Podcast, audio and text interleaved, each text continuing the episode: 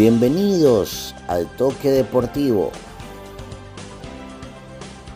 Barcelona cortó más que una racha de 26 años ante Liga.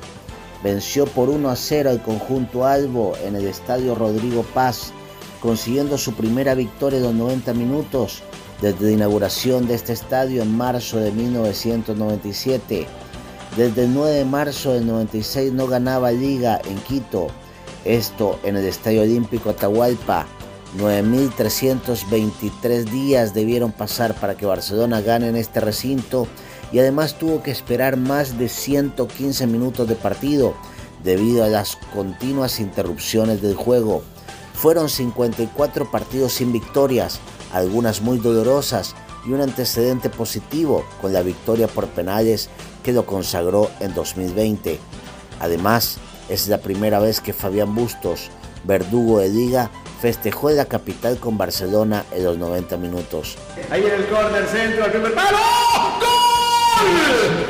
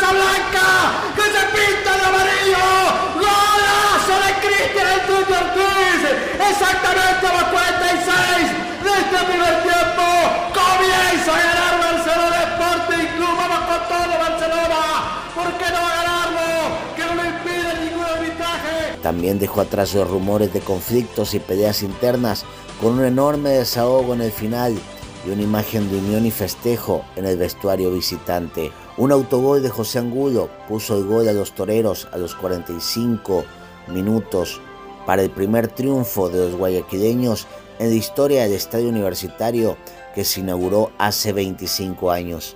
Con este resultado, Liga se quedó con 10 puntos y Barcelona subió a 12. Liga visitará Orense en Machala y Barcelona será local ante Deportivo Cuenca en la próxima jornada. Escuchemos la voz de los protagonistas. Nos tocó partidos flojos, partidos, eh, complicados donde no estábamos bien y creo que estamos creciendo y que estamos agarrando una regularidad. Vinimos a esta cancha con, todo con el peso, con el gran rival, con el gran equipo que tienen y, y cómo estaban en la tabla eh, ya nos tocó otras veces, hemos hecho historia. Para mí el segundo triunfo acá, yo sé que muchos no piensan eso, pero para mí el segundo triunfo. Y nada, agradecido a mis jugadores, al esfuerzo, fueron unos leones. Hay un tiempo lógico donde se dio y todo. Solamente agradecer a mis jugadores el esfuerzo, han hecho historia nuevamente. Ellos seguramente los que salieron a la cancha, los que entraron, los que después sacaron la foto en el camerino, esa foto queda para, la historia. Bueno, obviamente que para nosotros fue una frustración importante no poder ganar hoy, ni siquiera matar, no poder ganar. Eh, y más porque no solo nos debemos a nosotros, sino también a toda la gente que se arrimó al estadio, eh, a todo nuestro entorno. Trabajamos para ganar, trabajamos para jugar esta, clase de partidos pero eh, por eso yo describía, una cosa es que producimos dentro de la cancha, la situación de gol que tuvimos, eh, que el equipo siempre se volcó en ataque, a, pesar de, todas las interrupciones del segundo tiempo, que empuja hasta lo último.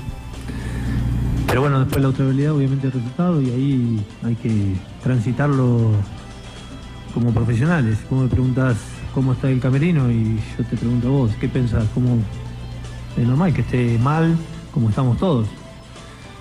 Como estamos todos. Continuando la Liga Pro, el Aucas venció 1 a 0 técnico universitario la tarde de este sábado en polémico duelo que se disputó en el Estadio Bellavista de Ambato por la sexta jornada de la fase inicial de la Liga Pro. El ariete John Jairo Cifuente a los 99 anotó el gol del triunfo tras un tiro penal que fue reclamado airadamente por los zambateños y que fue ratificado por el VAR. Gracias a esta victoria, Aucas consiguió 11 puntos y dejó a Rodillo con 7 unidades. La próxima jornada, ídolo quiteño recibe a Cumbayá y técnico visitará a Independiente del Valle. Deportivo Cuenca, que se hace muy fuerte de local, goleó 4-1 Guayaquil City este sábado en el Estadio Azuayo Alejandro Serrano Aguilar por la sexta fecha de la etapa 1 de la Liga Pro. Por los mordacos anotaron Bellington Branda 2.36, Miguel Becerra 2.46 y Lucas Mancinelli a los 55 de penal y Bruno Duarte a los 89. El goleador Miguel Parrales puso el empate transitorio a los 43. El poderío mordaco se tradujo en el primer tanto de Branda tras una contra que tomó muy adelantada la saga porteña 236. El City reaccionó de inmediato y consiguió de igualdad con espectacular definición en tiro libre de Parrales, quien comanda la tabla de goleadores de esta temporada con 8 dianas. El cuadro visitante apenas resistió un tiempo. En el amanecer del complemento, el recién ingresado Becerra adelantó el Cuenca al minuto 46. Antes de una nueva recuperación de los porteños, Becerra fue derribado en el área y el VAR confirmó una falta penal que Mancinelli concretó en la tercera a los 55. El tercer tanto liquidó al City, pero avivó los afanes ofensivos del local y en justo premio otro recambio, el también argentino Duarte selló la goleada de los 89. El Cuenca llegó a 9 puntos y sepultó a los porteños a 4. Para la séptima fecha el Cuenca visitará Barcelona en Guayaquil, mientras que el City recibirá el Delfín en la misma ciudad. La victoria por 2 a 1 de Brighton sobre el Chelsea de la Premier League mantiene a las gaviotas en pelea por llegar a las Copas de Europa. El aporte de los ecuatorianos fue destacado como en cada fecha, antes del minuto 10, Pervis Estupiñán entregó una asistencia a Alexis McAllister que casi termina en gol. Luego fue el socio del japonés Mitoma que también realizó dos remates a puerta. Mostró un gran despliegue físico, pues a los 15 minutos finales las gaviotas soportaron la presión de Chelsea que querían llegar al empate. La banda izquierda fue repartida entre Mitoma y Estupiñán. Entre ambos lastimaron a los Blues con el ingreso de Enciso hubo más lugar para atacar. En defensa fue clave con quites muy importantes al ecuatoriano.